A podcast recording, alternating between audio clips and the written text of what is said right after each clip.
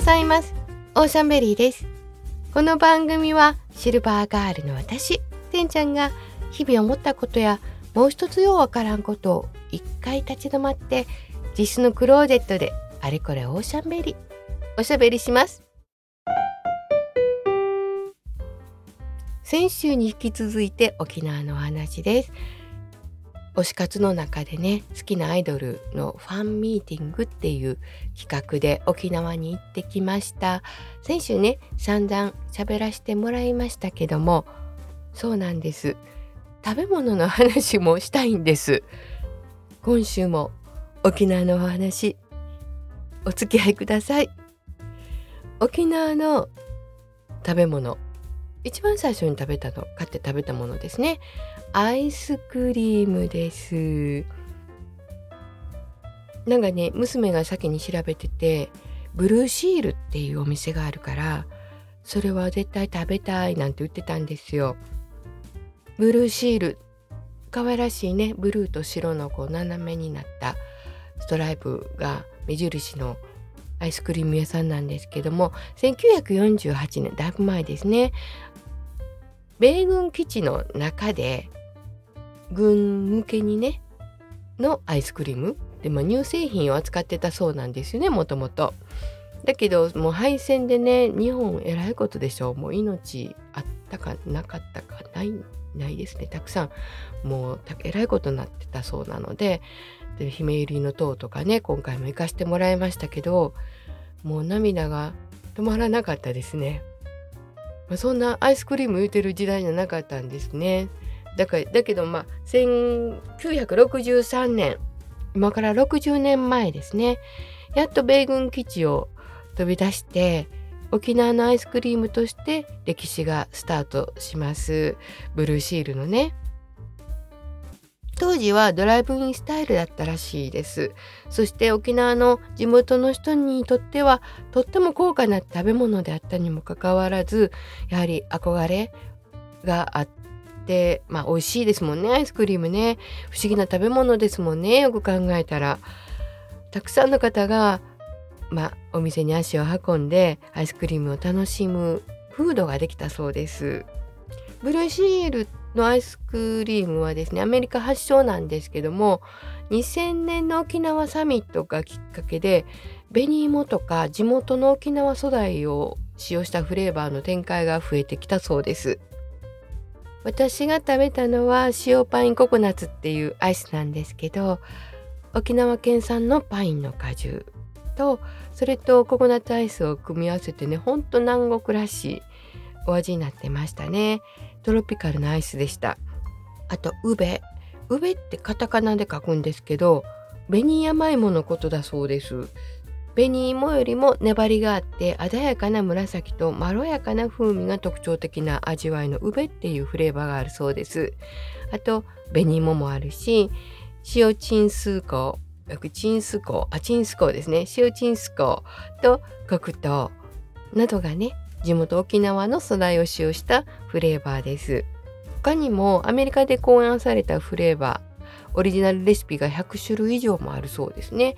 それが綴られているレシピ本をオレンジブックってブルーシールの中では言うそうです。あと私食べたのがヤンバルジェラードっていうヤンバルっていうのがね沖縄本島の北側にある山とか森林が自然豊かなところ場所を指すそうなんですけどもそこで作られてるんですかね。そこの名前を取ってるんですかね。私あのライカイオンっていう大きなイオンイオンがあって一番最初にそこに一回トイレとか軽食を取るために寄ってくれたんですけどもそこで食べたのがこのヤンバルジェラードでした。私が食べたのは沖縄マンゴー。沖縄フルーツの一つであるマンゴーがねマンゴー好きなんですよあの香りが。なので食べてねマンゴーを食べるよりも美味しいマンゴーを目指してるそうです。まあ本当に香りが豊かで甘かったです。だけど加糖してないそうですね。いやほんととろっとして美味しかったですね。で1個500円なんですよ1カップが。でフレーバー2つそこに2つ入れると600円になるんですよ。2つ入れればよかったなと思ったんですけどよく見てなかったんですね。で娘が買ったのはシークワーサーとガバですね。勝山さんが作った勝山シークワーサーと宮城さんちのグアバ、え宮城さんが作ったグアバ羨ましいももちろんあの一口ずつもらいましたけどあとね紅芋とかいろんなフレーバーがあったんですけどね。そこをね嬉しかったのが頼んだフレーバーに小さじ1杯ぐらいおまけしてくれるんですよ。私はいちごやったと思うんですけども。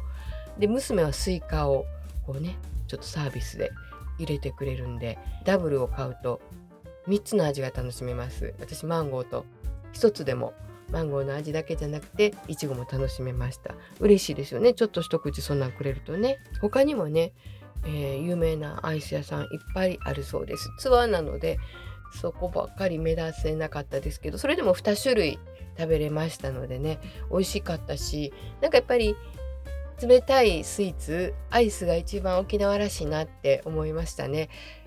もう昼間暑かったですもん。本当に。じりじりしてましたんでね。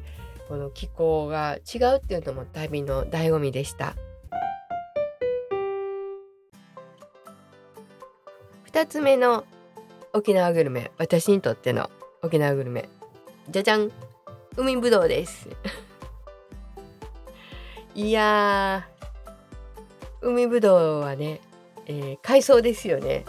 沖縄近海に生息する海藻でぶどうの房のようになんかこう緑色のねちっちゃいつぶつぶがくっついてるんですよね。和名はくびれズタっていうそうです。まあ、見た目からグリーンキャビアとも呼ばれてるそうです。日本では沖縄とかね南西諸島に、まあ暖かい海に生息してるそうです。えー、天然と養殖物があるんですけども天然物はもう数が少ないそうです。現在流通している海ぶどうはほとんどが養殖になってます。古くから沖縄では海ぶどうが食べられてきたんですけども現代のようにたくさん人が食べるようになったのは養殖技術が確立してるからだそうです。安定して食べれるんですね。何年ぐらい前から海ぶどう海ぶどうっていうようになったんでしょうね。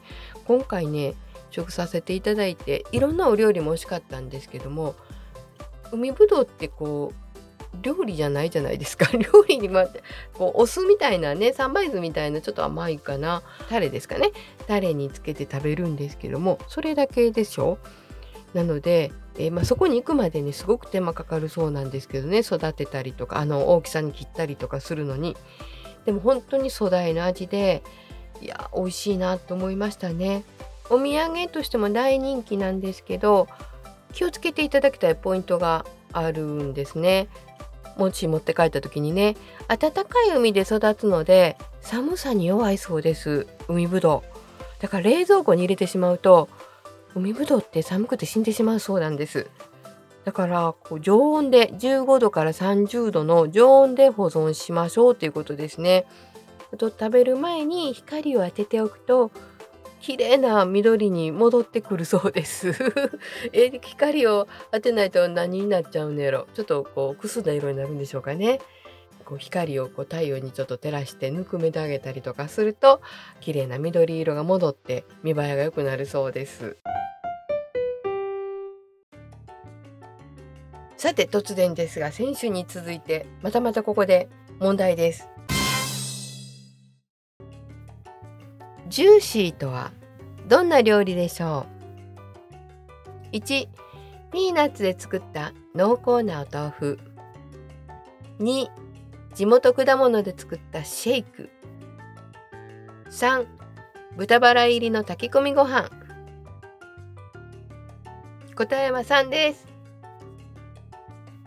ジューシーっていうとねなんかこうフレッシュな果物を使った2番のシェイクとかジュースとかって思いません？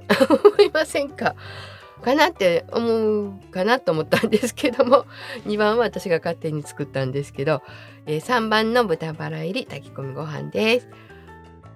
沖縄では季節の行事やおもてなしにまたお祝いの席などで必ずと言っていいほど登場するのがこのジューシーです。具沢山の上に和風のだしと豚バラ肉から出るコクが合わさって非常に奥深いお味ですね。いくらでも食べれそうなんですけど他にも山ほどこうお料理出てきますのででもねどうしても一口食べたくてねいただきましたけどね美味しかったです。ピーナッツで作った濃厚な豆腐はジーマーミ豆腐。なんか発音おかしい。私なんかよう言わんのですこれ。ジーマミ？ジーどこで伸ばすの？ジーマミー豆腐は琉球王時代に宮廷菓子として食された一品です。そうですね。お菓子みたいですよね。ピーナッツをたくさん使っててコクのある美味しいお豆腐でお豆腐っていうかプリンみたいですよね。そこにちょっとなんか醤油の甘辛いタレをかけて食べる。カバッと食べるよりちょっとずついただきたいですかね。お豆腐って言ったらホテルの朝のバイキングにに2日のものを出してもらったんですけど油脂豆腐っていうのがあったんですけどね。これ美味しかったですね。油脂豆腐っていうのは、まあ、沖縄のお豆腐硬い縄でくくって持てるような豆腐お豆腐らしいんですけどね。それはチャンプルーでいただいたんかな。油脂豆腐っていうのは型に入れて固まる前のふわふわな豆腐なんですね。私いただいたのがほんとふわふわでうん、なんかこう大豆の甘い香りっていうかお味がしてとっても美味しかったので2日ともよそで食べましたけどね。いやもうあんな大好き。そうなんですね。今回食べたお料理ツアーですから8割ぐらいはこうホテルとかで出されたお料理だったんですね。宴会料理だったり朝のバイキングだったりしたんですけどそれぞれ沖縄特有のお料理なんかも出してもらってね堪能しましたね。ツアーっていいですよね。沖縄は全国一昆布を食べてるそうです。昆布ですね。関西弁で言うたら昆布です。一番びっくりなのが沖縄では昆布が取れないということです。昆布がね。なので日本の最北端北海道の昆布を最南端の沖縄が日本一食べてるっていうんですよね。すごいですよね。昔々昆布を乗せた北海道の船と黒糖を積んだ琉球の船が同時期に堺の港に入ったことから取引されるようになったそうです。沖縄はどんな風に昆布をね料理するかっていうとですねまあ私たちって昆布ってお出汁を取るもんですよね。そういう認識なんですけど沖縄は出汁を取ったらお出汁を取ったらその取った昆布を野菜と同じようにお料理に使います。はい突然の食べ物クイズ第2弾です。第2問。さてその代表的なお料理の名前は何でしょうか？1トゥンダーブン。2ラフティ。3クーブイリチ。答えは3のクーブイリチです。独特な名前ですけど昆布炒め煮を昆布炒め煮昆布炒めクーブイリチ全然誰炒め煮のことをイリチって言うんですね。昆布はなんとなくねこう名残があります。クーブになるそうです。トゥンダーブン。っていうのは東の道のお盆って書くんですね。それでトゥンダーブンって言うんですけども琉球漆器の代表的な器ですね。漆ですね。大きなお弁当箱っていうんですかね。こううん日本で言ったらお重みたいなのが丸くてもっと大きいんですよ。で中がいくつかに分かれててでこうなんてオードブルみたいにいろんな種類のお料理が並んでるのをトゥンダーブンっていうそうですこの東の道トゥンダーは主人となってお客様を世話する意味があるそうなのでおもてなし料理っていうことですね。でラフティーは角煮って言ったらいいんでしょうかね。なんかこう豚がとろとろにこう炊いたお料理なんですけども今回ホテルで出たのはこのとろとろのラフティーを包んで食べたあの白くてふかふかのパオっていうんですかほんのり甘いパンですね豚まんの皮に味似てるかなでちょっと味は似てるけど食感がね微妙に違うと思うんですねそこにラフティーを挟んで食べたんですけどその美味しかったですパンが生地がラフティーによくあっていやーあんなん食べてお腹いっぱいになるか他入れへんと思いながらもねやめられへんかったんですよね。あとその一番最初寄ってもらったイオンで買った。イオンももっとゆっくりね地元の食材とか見たかったんですけどあまり時間なかったんでパッと目についたスパムおにぎり。油味噌味のスパムおにぎりをパッと買ったんですけどね。それがね美味しかったです。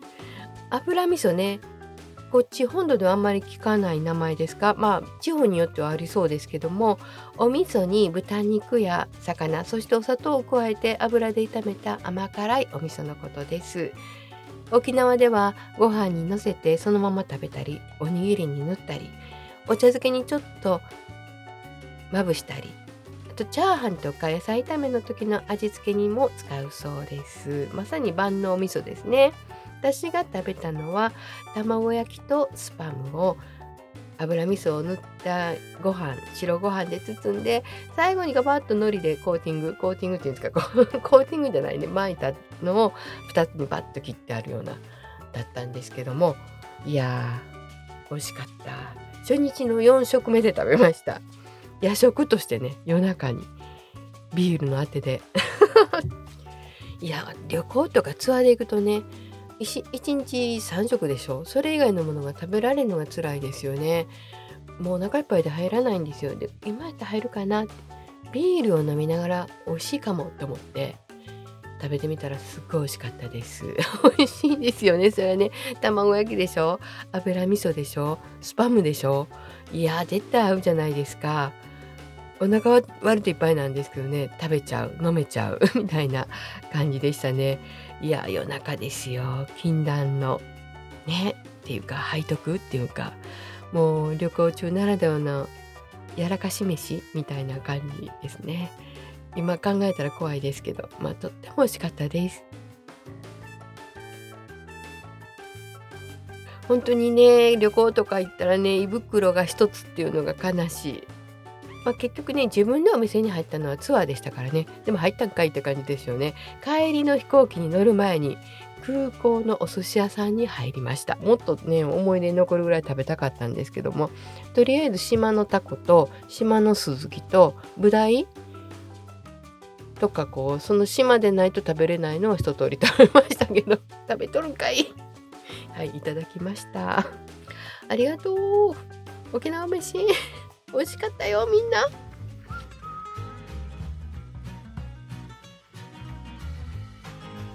お別れの時間が近づいてきました。この番組は毎週火曜日の早朝に配信しています。皆さんのお便りも大募集しています。最近思ったこと昔の思い出などなどどんなことでも皆さんの声を聞かせてください。番組をフォローしていただくと次に配信された時に聞いていただきやすくなります。また評価で星などをつけていただくと励みになりますのでよろしくお願いします今日が皆さんにとって素敵な一日でありますようにお相手はてんちゃんでした。